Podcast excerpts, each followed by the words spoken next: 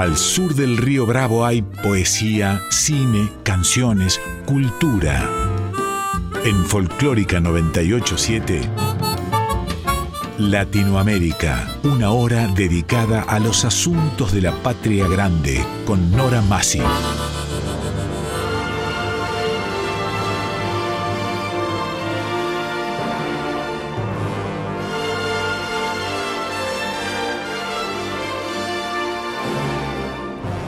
Latinoamérica, novela, cuento, teatro, poesía, música, artes visuales, ciencia y arte. Este programa es auspiciado por SADE, Sociedad Argentina de Escritores.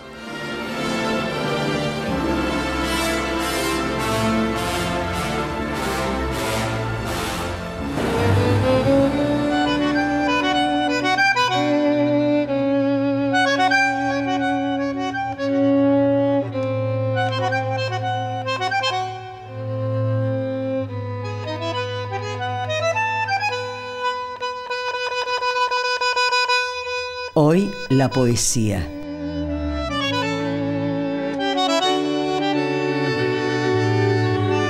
Annemie Levinstone.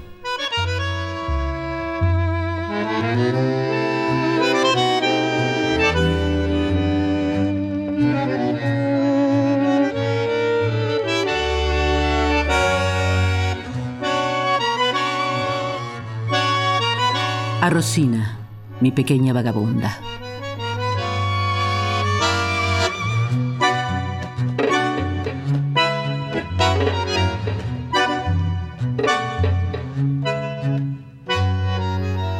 Pequeña Rosy, cómo me conmovió verte con tu cría.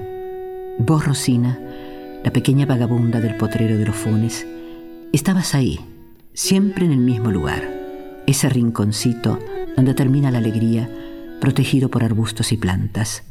Allí, allí están tus cachorritos, tan pequeños, tan suaves, tan indefensos. Y vos, madrecita cariñosa, en todo momento alerta, y si alguien se acercaba, corrías a su lado. ¡Cuánta ternura! Pensar que hay madres que abandonan a sus hijos. Y vos, vos dejaste tu vida vagabunda para cuidarlos y amamantarlos. Es tan dulce, tan bello verlos alimentarse de vos. Es tan conmovedor verte cómo los cuidás, cómo los lamés para limpiarlos. Y vos, mi pequeña Rosy, tan flaquita, siempre buscando una caricia. Qué mimosa que sos. Me enternece tu instinto maternal. Me gustaría haber escrito esto en una nube con suspiros y no con tinta, porque es todo tan suave, tan tierno, que me recuerda el sentir de José Mauro Vasconcelos en el Palacio japonés cuando dice por boca del viejecito japonés que hay que andar por el camino que conduce a ese palacio como si caminara sobre terciopelo, porque la ternura es extremadamente dulce. Por eso temo herir el dulce recuerdo con un trazo de tinta o el ligero sonido del correr de la virome. ¿Sabes, Rosy? Tuve y tengo miedo que te vayas de este mundo, porque nadie te cuida. Y yo que podría hacerlo, tuve que dejarte. Perdón, Rosina. Por favor, perdóname, pero, pero no podía quedarme. No es mi voluntad. La vida es así. Cuando fui a despedirme me miraste con esa carita tan expresiva mientras amamantabas a tu cría. Mi querida Rosy, cuánto enseñas a los humanos con tu dedicación. Ni por un momento te alejas de ese pequeño y acogedor nido que lograste para tus cachorros sobre tu colchón de hojas secas. Te faltan cuidados. Habría que ponerte otra vez colillo en los ojitos, lavarte, quitarte esa garrapata que quedó incrustada en tu lastimado pelaje. Hice lo que pude, pero no fue suficiente. ¿Y sabes por qué estoy llorando, mi dulce amiga? Porque cuando te vayas de esta vida, como sos energía, vas a volver a ella y serás solo energía. Y me hubiera gustado tanto pensar que íbamos a encontrarnos algún día en la mansión de las almas. ¿Cómo es posible? El perro, el mejor amigo del hombre, el más fiel, no puede ir al cielo. esto es algo que he oído, pero seguramente no ha de ser así. De todos modos, cuando en el cielo pasen lista, sí vas a estar porque siempre, siempre vivirás en mi corazón. Dulce madrecita, cuánto te quiero. ¿Cómo me acompañaste tantas veces cuando estaba sola? Con vos, las plantas, los cerros, el cielo y Dios. ¿Pero qué digo? Si no estaba sola, estaba con Dios, la naturaleza, que con toda su belleza y armonía henchía en mí llena de gozo. Te extraño. Y me apena pensar que vas a ir a buscarme y yo no voy a estar. No voy a aparecer con la leche con alimentos para tu pancita hambrienta. Y sobre todo, para acariciarte. Porque se puede vivir sin comer, pero no se puede vivir sin amor. Rosina, mi pequeña vagabunda, que Dios te cuide hasta que volvamos a vernos. Por favor, espérame. Ojalá tus cachorros sobrevivan y alegren tu vida. Y hasta que volvamos a encontrarnos, pueda Dios tenerte en la palma de su mano, como dice una vieja canción irlandesa. Hasta pronto, Rosy.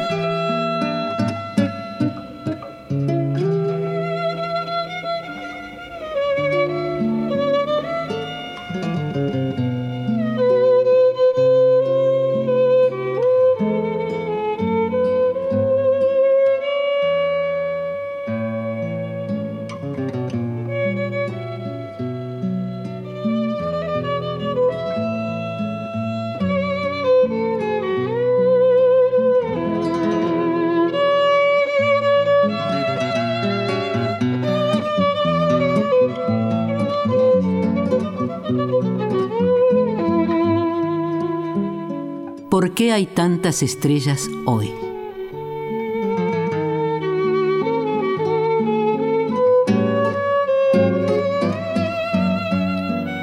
Porque cada estrella es un beso y las noches estrelladas son noches de amor. Y mis besos no puedo dar. Se plasmaron en la noche, se quedan prendidos del cielo. Y me pregunto, cuando cae una estrella, ¿Será porque alguien encontró a quien dar sus besos? Si así fuera, mis ojos quedarán prendidos de la noche, esperando ver caer mi estrella. ¿Cómo cuál? La de mi amor, la que caerá dulcemente anunciando que nos encontramos vos y yo.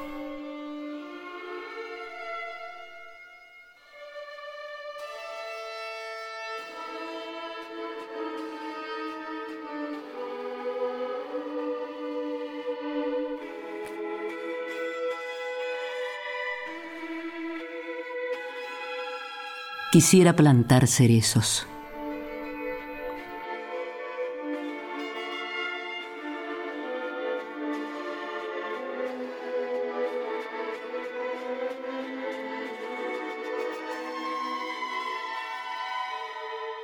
Quisiera plantar cerezos, porque cada vez que veo esas ramas que poéticamente se inclinan hacia la gente con el azucarado rosa de sus flores, tengo la sensación de que albergan al amor y así lo brindan a los que pasan bajo sus increíbles y cálidas enramadas, cubriéndolos con el maravilloso manto de la ilusión, del ensueño, embriagándolos con su dulzura.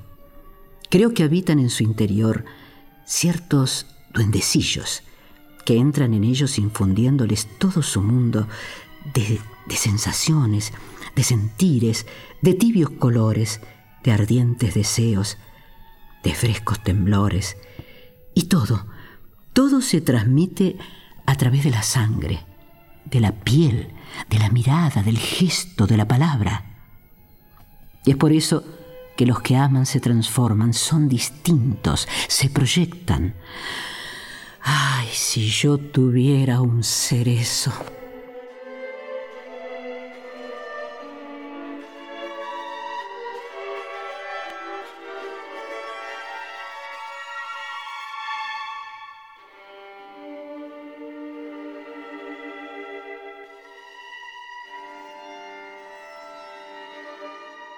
Llueve y todo en mí es tibieza.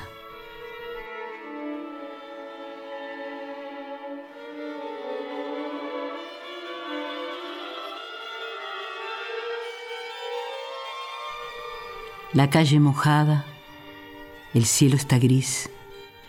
Huelo, huelo nostálgicas, no me olvides. Por fuera todo es gris. Dentro de mí todo es rojo y azul. Amor y ternura. Transmitiéndose por mis venas, llegando a mi boca, a mis manos, a mis ojos, toda la dulzura del azucarado rosa de los cerezos en flor. Tibios mis ojos, tibias mis manos, tibia mi boca. Y toda mi tibieza expectante, ansiosa, anhelante, espera, sueña. ¿Dónde? ¿Dónde volcar esa tibieza? ¿Dónde estará esa mano más tibia que la mía? ¿Dónde estará la ternura de una caricia que vibra a la par de la mía? ¿Dónde? Llueve y todo en mí es tibieza.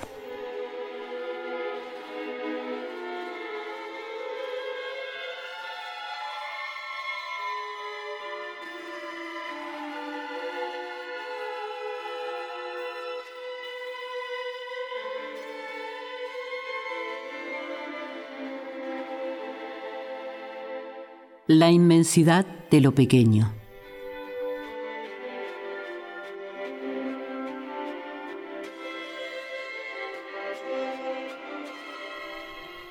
El diablo sabe por diablo, pero más sabe por viejo.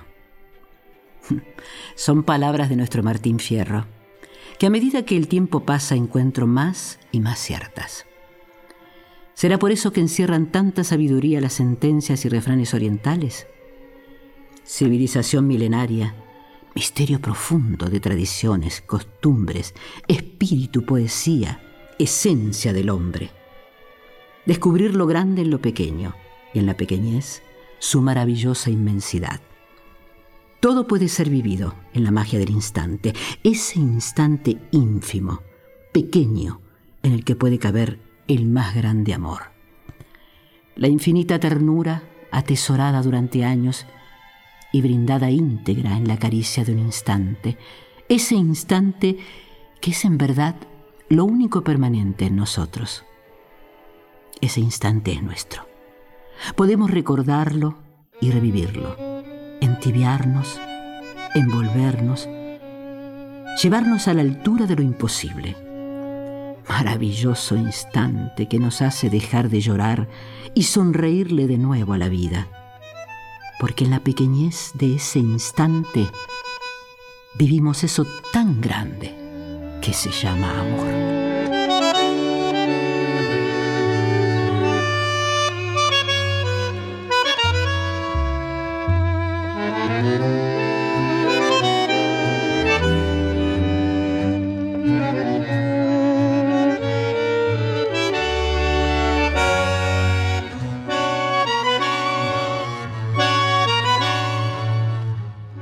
Esta mañana vi la luna.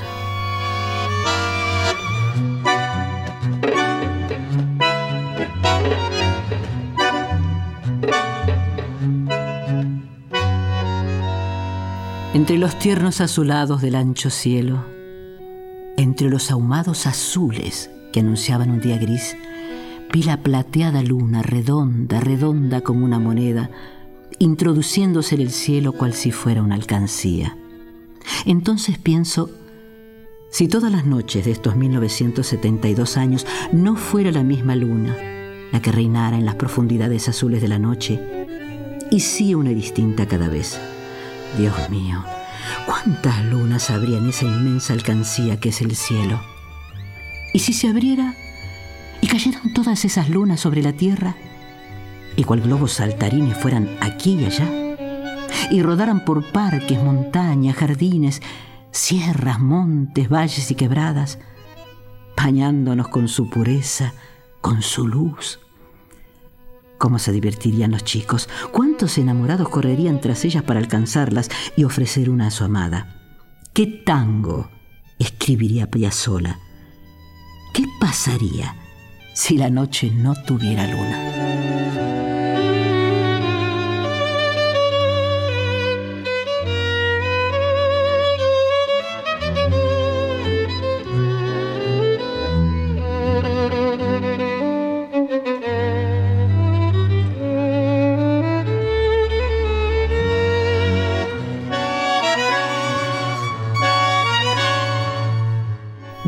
Campesinas.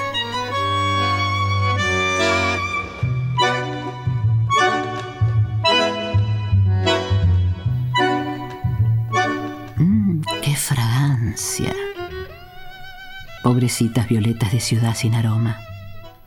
En cambio, mis violetas, esas, las que estaban al lado del pino en el jardín, chiquititas, escondidas, frescas, tímidas, con fragancia abuela, infancia feliz, tiempo de amor, de pureza, de ingenuidad, de sueños. Esas, esas qué bien olían, qué dulzura de aromas, el de las violetas y el de las hierbas frescas de mi empalme aromado.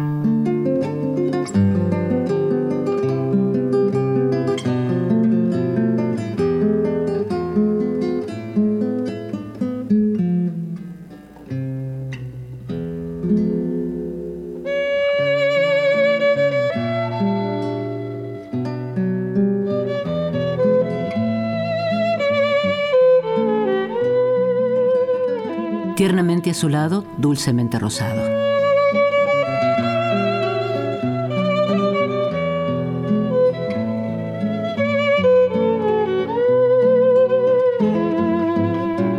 Así estaba cielo hoy. Si tus colores son premonitorios, qué dulce y tierno va a ser hoy mi día. Qué llena de amor me sentí. Siento nuevamente la cercanía del amor, de ese rojo amor que tanto deseo y sueño de ese rojo amor que viene de un largo viaje, de ese rojo amor que vendrá hoy, estoy segura, de la azulada mano de la ternura y envuelto en el azucarado rosa de los cerezos en flor. Por eso mi amor será ardiente, tierno y dulce a la vez. Está asomando el sol. ¿Estará asomándose el amor para mí? Vapores de la ilusión que toma las más diversas formas traen a mi alma y a mi piel el dulce y perfumado aroma de jazmines y rosas, violetas y lilas, y el sensual perfume de los nardos me embriaga, acunando mis rojas ansias de amar.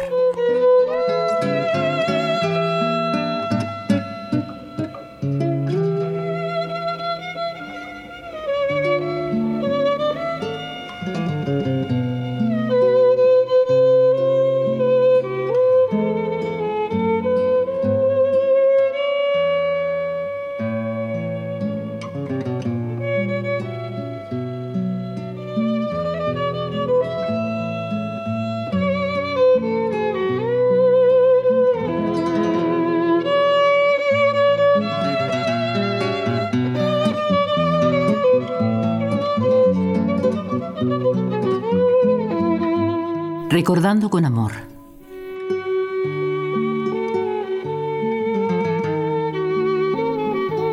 Hay momentos en el transcurso de nuestra vida en los que solo tenemos memoria de aquello que fue hermoso, de aquello que vistió nuestra vida con colores de la alegría, del amor. Hay momentos en el transcurso de nuestra vida en que aquellos que amamos y ya no están, nos acarician, nos acompañan, invisiblemente, cálida y amorosamente.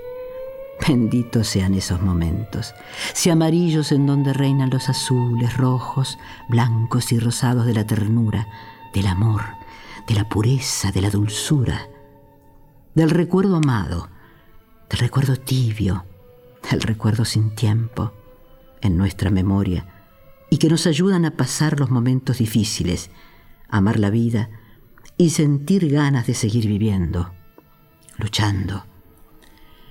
La miel de una mirada, la tibieza de un gesto, la ternura de una palabra, se hacen eco en nosotros a través del tiempo sin tiempo y nos hacen dar gracias.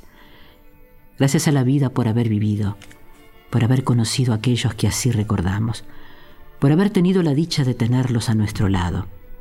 Un aroma, una planta, una flor, un paisaje, un pájaro, una canción, un sabor pueden hacernos retroceder en el tiempo y volver a vivir la tibia ternura de un dulce recuerdo. Como los copiosos mantos de campanillas traen a mi memoria recuerdos de una infancia feliz. Gracias, campanillas, por haber florecido antes del 28 de noviembre. Gracias por saludarme con la tibieza y ternura de sus colores. Campanillas azuladas, niñez maravillosa.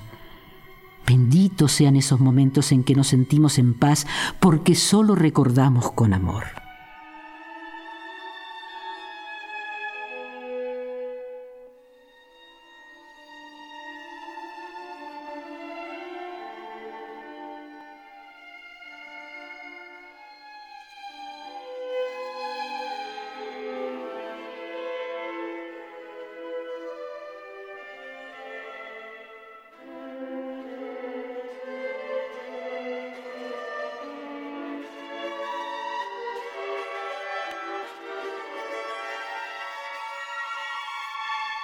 Una rosa roja.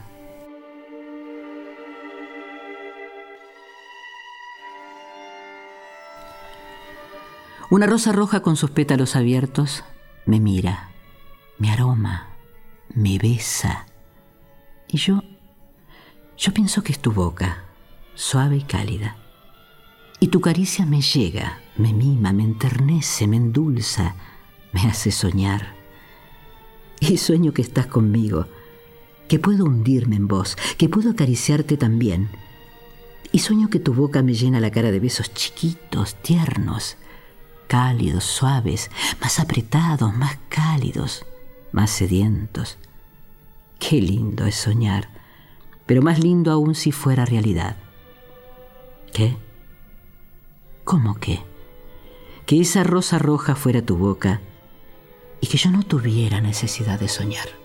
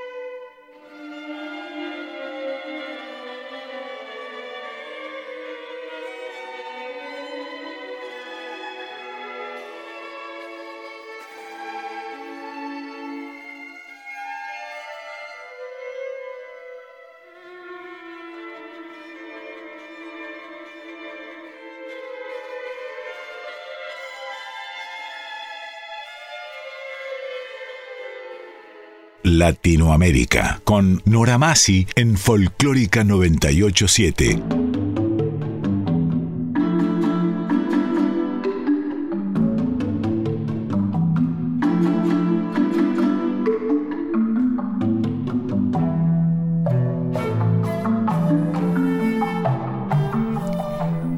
En la segunda parte de Latinoamérica tengo el gusto de presentarles a la poetisa Annemie Levingston. De todo quiero agradecerle a María haber brindado su voz a, mi forma de expresión, que fue muy lindo escucharlo de, esa voz tan hermosa, no tan cadenciosa, tan cálida. María, sí, una de las cosas que más la conmovió fue precisamente la primera poesía a Rosina. ¿Cómo nace Rosina? Eh, ya por la, por la poesía me doy cuenta, ¿no? Pero me interesaría mucho. Era una perrita seguro. Era una perrita vagabunda que nosotros eh, teníamos una casita que alquilábamos en el potrero de los Funes. Estaba allá en lo alto del cerro y no estaba edificado todavía, ahora sí que se ha edificado. Y había mucha soledad, soledad relativa. Estábamos acompañadas por toda la naturaleza y por Dios. Y apareció Rosinia con otros perros, bella, eh, eh, ese color maíz, suavecito eh, amorosa, muy dulce, y nos hicimos amigas. Y empezó a venir y se quedaba. Eh, se quedaba siempre afuera. Una vez entró, pero ella quería salir, porque era un espíritu libre. Y mm, bueno, yo me iba a la capital, volvía y me encontraba con Rosinia. Y en uno de esos viajes, cuando volví, ella, eh, ella había tenido cachorritos. Y bueno, yo me volvía para, para la capital y a seguir con, nuestras actividades. Y por eso me, despedí de Rosy. Y después cuando mm, volví así, no la, no la volví a ver. Y bueno, siguió su curso. Siguió su, vida. Bueno, Ana, hablemos un poco de vos. ¿Sos profesora de francés?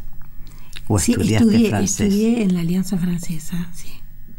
bueno, ¿profesora de danzas? Sí, de danzas nativas. Danzas nativas. Sí, del, instituto, del que era Instituto de Profesorado de Folclore, ahora es el IUNA. Bueno, contanos un poco de vos. Eh, ¿Cómo, cómo eh, se maneja la poesía, la música y qué significan para vos? ¿Cómo empezaste a escribir? Empecé a escribir cuando empecé a aprender a escribir. Eh, era chiquita, en lugar de dormir la siesta, escribía. Escribía siempre lo que sentía así como un músico a través de notas musicales. Expresa lo que expresa lo que siente. El compositor. Claro, el que baila, que, también he, bailado folclore, ¿no? Aprendí danzas clásicas, de, como te dije hace un rato, que eh, en esa época de chica aprendíamos piano, sí, piano danzas, todo lo que se enseñaba en esa época. fui a declamación de chiquita también. Sí, sí. Y bueno, así empecé a escribir. Después eh, escribía muchas veces y rompía. Y después hubo un momento en mi vida, porque tengo un primer matrimonio, eh, después que me separé, esa necesidad de, expresar, de volcar. Es decir, yo creo que uno eh, expresa más o escribe más en periodos que le tocan vivir conflictivos. conflictivos, dolorosos, que más que cuando estás viviendo la, la alegría, lo vivís nada más. Pero el dolor como que te lleva a expresar y, uno se pone nostalgioso también. Yo soy nostalgiosa por naturaleza. Y mm, empecé a hablar de mi empalme tan amado y, de lo que extrañaba de los seres que Aclaramos a los oyentes que te referís a Empalme San Vicente, pues es la misma pregunta que yo te hice, ¿no? Sí. Eh, mi abuelo era español. Él vino de Extremadura, muy jovencito Después cuando se casó, tuvo hijos, ya no, yo tendría cuatro años cuando eh, mi abuelo, el bubo, eh, fue hacia, en aquel entonces en Palme San Vicente, ahora es Alejandro Corn, y compró unos terrenos, y eh, en uno había una casa, una casona, una vieja casona. El abuelo hizo una huerta, jardín, plantó flores, y después hizo una pileta redonda como el amor, para acogernos a todos. Eh, la diagonal que está enmarcada por pinos, es como que ahí nos espera la paz, en ese silencio, el amor, es como que ellos no partieron, ahí están, siempre nos están esperando. Eh, es un momento de encuentro, eh, nosotros nos encontrábamos en las vacaciones, en los primos, éramos muchos primos, cada uno después se fue casando, formó sus familias. Y agregó más. Agregó más, y ahora justamente... Amplió la familia. Este fin de semana es mi cumpleaños y nos encontramos con todos los que podemos ir y son esos y los que ya están ahí. Claro, y, los, que, ya están, ahí, que se suman. Que cada vez son más nuestros amados ausentes que sin embargo están. Bueno, ¿y cómo sigue este tema de escribir? Em, Porque em, empezaste así, digamos, de lo que yo llamo, sí, de chica. Después, em, lo que llamo sentires, que es lo que me está pasando en un momento dado, lo escribo o, o voy en el tren y estoy sintiendo, la, veo la belleza de la naturaleza, cuando eh, en esta época uno empieza a ver las campanillas, vos ves que alfombran el suelo, parece que abrazan en, los cables, se acercan a las vías, como que te quieren acercar te a saludan. te saludan. Y, y, bueno, siempre sintiendo escribir todo eso. Y después momentos de alegría también, cuando cuando nació mi, nieta Juanita, eh, Juanita viene llegando y quise empezar a, contar todo lo que, lo que ella me había hecho nacer en mí. Esas vivencias que uno las vivió cuando fue mamá, pero como uno tiene que trabajar y salir, eh, deja los hijos con la mamá o con personas que los cuiden o en el jardín, eh, hay muchas cosas que se pierden. Y, que, la, que la abuela ya lo vive con otra intensidad. Claro, además eh, los padres, digamos, que se ocupan de, de, la enseñanza y la educación. El padre que eduque y el abuelo disfruta. Lo disfrutan. Entonces eh, es una cosa que uno disfruta. Y después, eh, otro aspecto fue cuando en el 95 me operé de cáncer de mama y mm, fue una experiencia de vida muy importante y cuando ya me habían operado, que había empezado a hacer las visitas al médico y después me indican la recepción de rayos, eh, sentí la necesidad de, de, volcarlo, de volcarlo y dar testimonio, porque yo creo que todas las personas que atraviesan por situaciones de esa naturaleza deben dejar testimonio, porque creo que nos podemos ayudar los unos a los otros. Y es importante que alguien nos diga algo que pasó por ello y lo puede contar. es decir, que hablando o manifestándose, dando testimonio, una palabra, lo que acabas de decir que es la justa, el otro sabe que no está solo. En cualquier vicisitud, no solamente una operación, ¿no?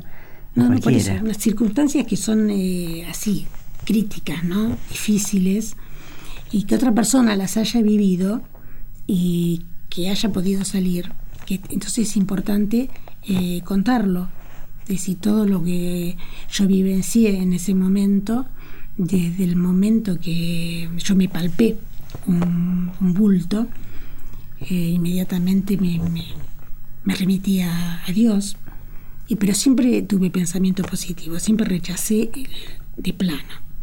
Aunque desde un La mente es muy importante, es hacedora de triunfos y fracasos. Yo siempre digo que la palabra no, no hay que ponerla nunca adelante de nada, porque es como que ya... Son decretos negativos. Exactamente. Uno tiene que transformar siempre, aunque le toque vivenciar algo negativo, transformarlo en positivo. Por supuesto. y se transforma, ¿eh? Se transforma. Sí, como dice Tagore, transmutar el dolor en canciones. Exacto. Vamos a pedirle un poco de música, Javier, y en cuanto volvemos vamos a eh, insistir con esta poetisa en sus instintos de escritora.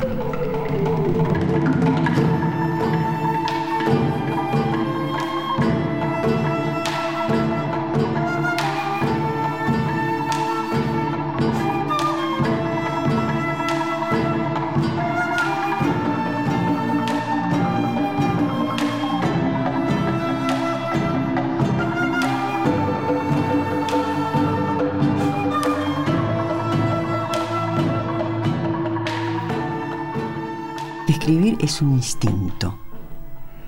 Eh, con aquello que, no, que Natura Salamanca no presta.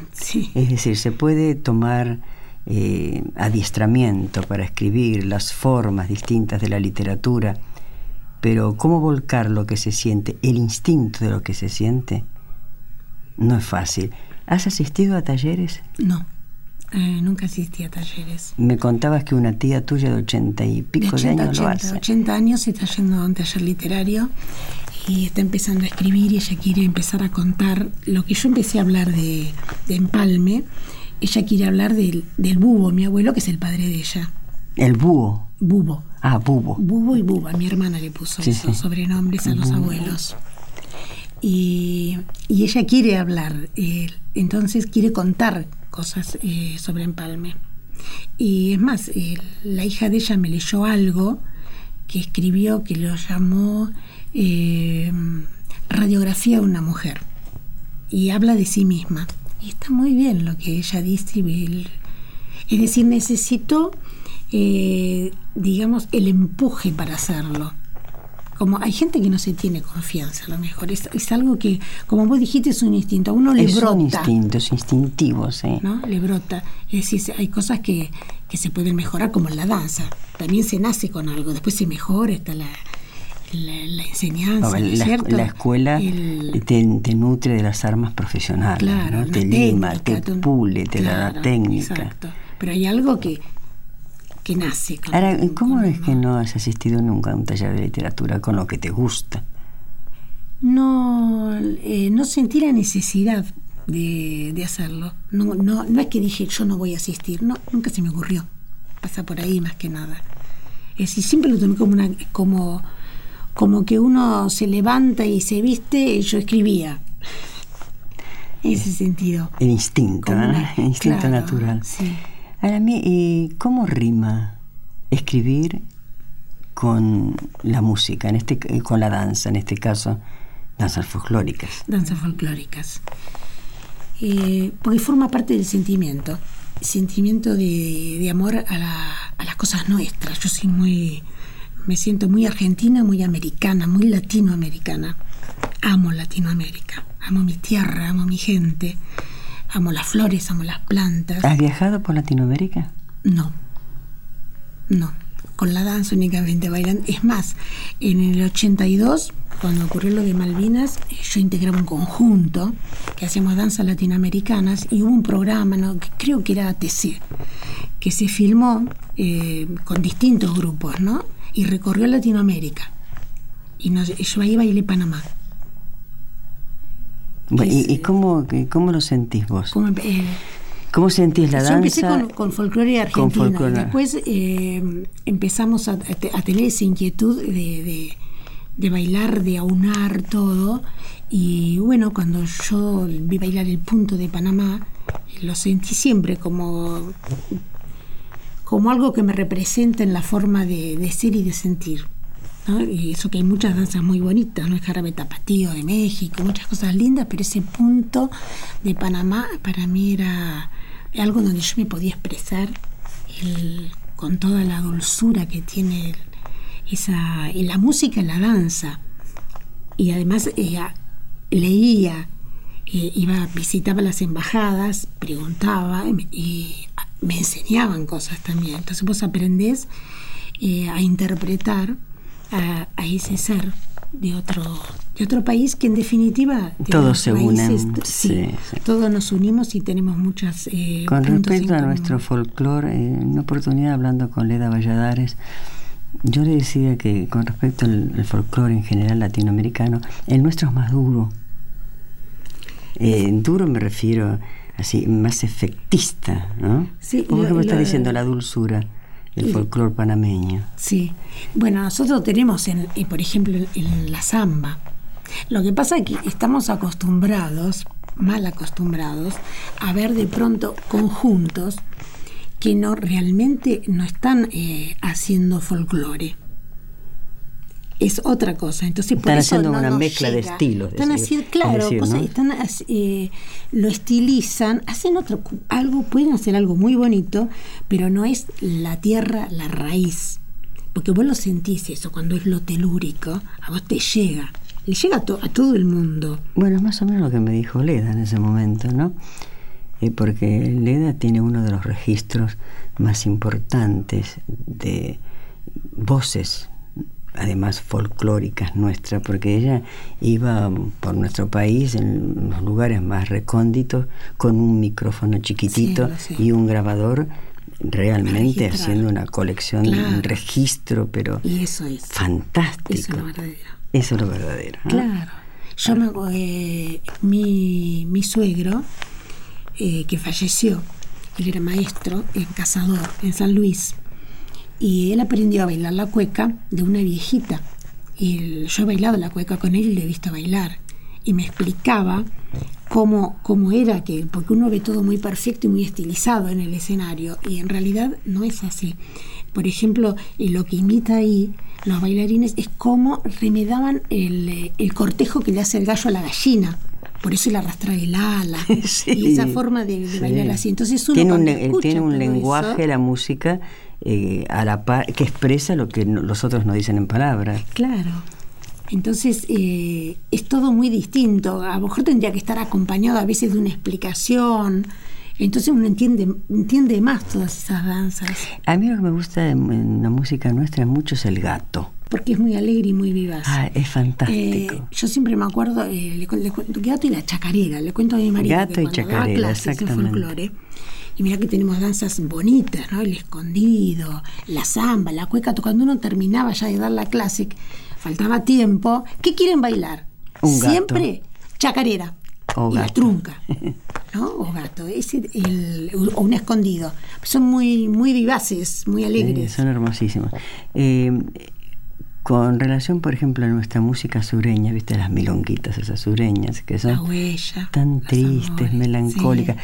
Claro, el hombre es... Eh, el, hombre de la pampa. Claro, nosotros los hombres tenemos nuestra propia geografía. ¿no? La, geografía que nos rodea nos va conformando.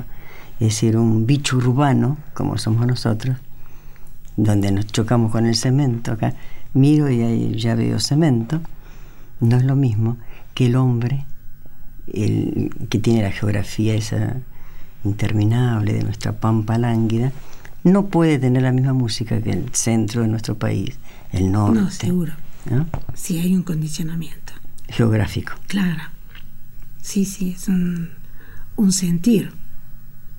Por eso yo siento afinidad por la música sureña y la danza sureña. Me encanta bailar la huella. Bueno, un poco más de música, Javier, un poco de fuga.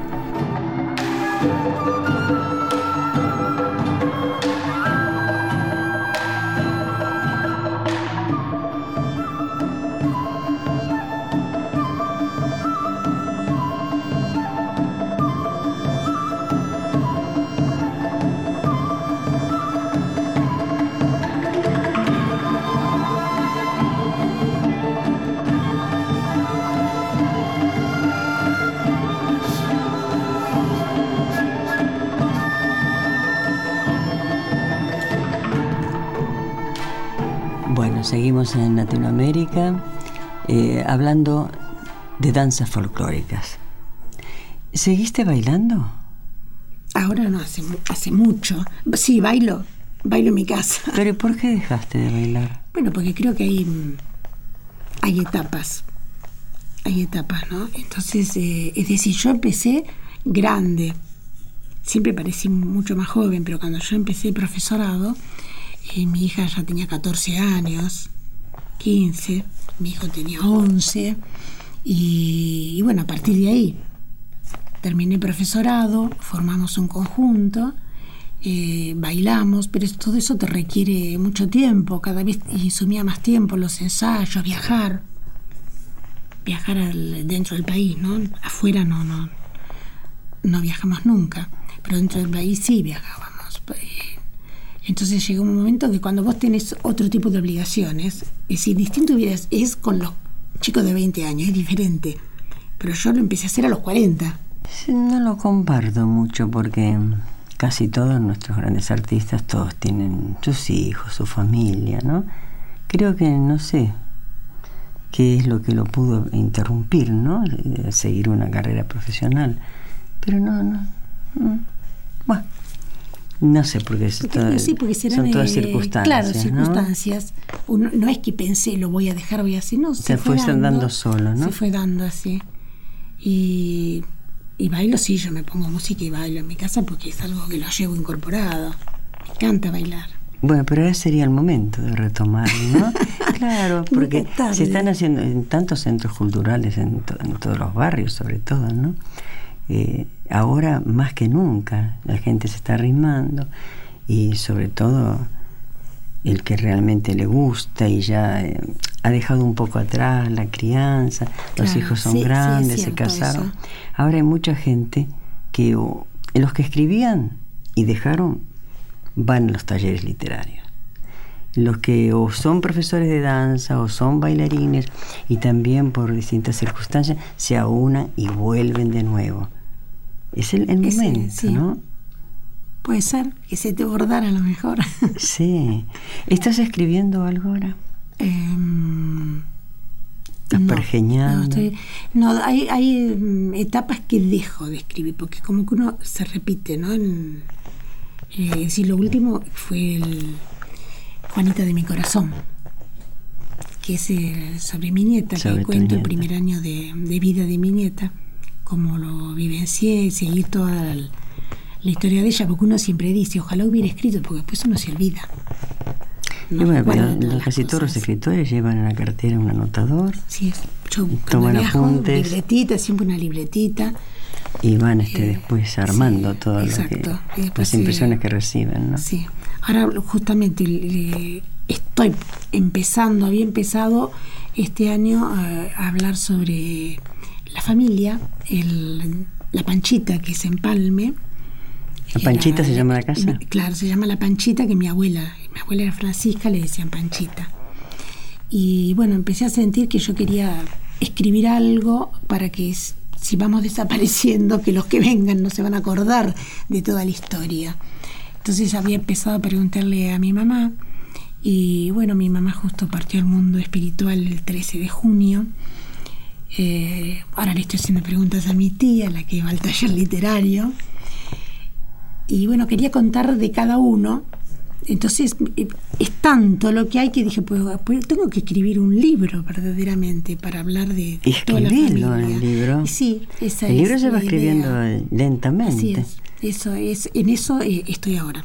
Lo que pasa es que me estoy ordenando por todo esto que pasó, así que me creo un estado así de extraño de que pasó y no pasó, que, que mm, mi mamá está, pero partió físicamente, ¿no? Y bueno, eh, uno tiene la aceptación, pero... Pero no se, ve, no se la ve. claro, claro, no, sé que tenía, eh, mi mamá iba a cumplir 89 años, así que tuvo, cumplió su ciclo biológico. No, es más maravilloso. Y está muy bien, y partió justo el año que mi papá, el 29 de agosto, si hubiera vivido, hubiera cumplido 100 años. Así que yo creo que lo celebraron juntos. Sí, yo lo creo profundamente también. Un poco de música, Javier.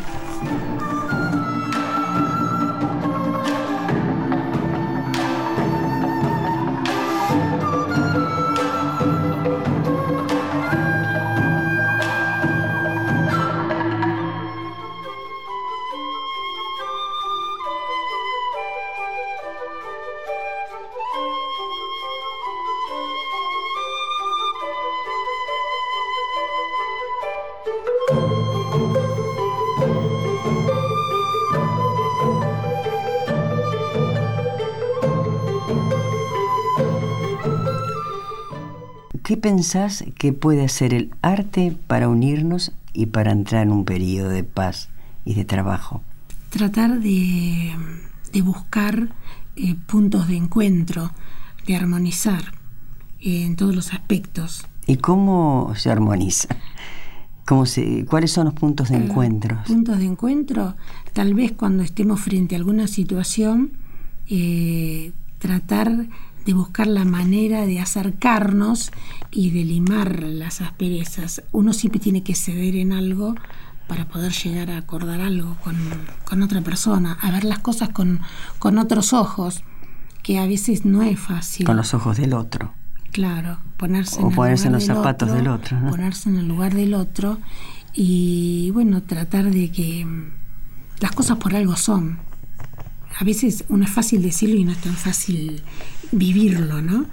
Pero las cosas por algo ocurren y a lo mejor lo que a nosotros nos parece que hoy es malo, eh, mañana nos damos cuenta de que eso fue bueno que sí, aquello de Dios escribe derecho con palabras torcidas. Claro, porque por algo ocurrió para que yo tuviera que vivenciar eso, para aprender de eso, o para que cambie mi rumbo por otro lado, eh, distintas cosas, distintas circunstancias que a uno le toca vivir, ¿no? Y, pero es importante la solidaridad, creo. Tener la mano tibia extendida y darla y recibirla, ¿no? las dos cosas. Bueno, si Tratar de ayudarnos. si pudiéramos poner en práctica aquello que es elemental, y hacer a los demás lo que nos gusta, que en idénticas circunstancias nos decían a nosotros. O no hacer lo que no, nos gustaría que nos hagan a nosotros. Muy bien, creo que con esa. Eso es aparte de, alguien muy conocido, ¿no? Se llama Jesús, creo, ¿no? Jesús. y bueno, está ahí escrito. mejor. Bueno, te invito a despedirte de nuestros oyentes y vamos a pactar un próximo encuentro con un nuevo material. Pues te agradezco ¿eh? mucho, fue un gusto. No, por favor agradecidos nosotros de escucharte y haber, eh, habernos puesto a nuestra disposición tu material, que es muy rico, y volveremos a, a trabajar otra vez sobre el mismo. Muchas gracias. Buenas noches.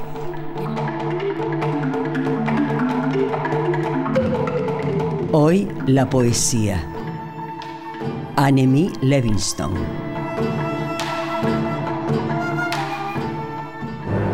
Presentación Quique Pessoa. Realización técnica y editor de arte Javier Chiavone. Recopilación de autor y coordinación Patricio Schulze. Te invitamos a escuchar cualquier episodio de Latinoamérica en nuestro podcast.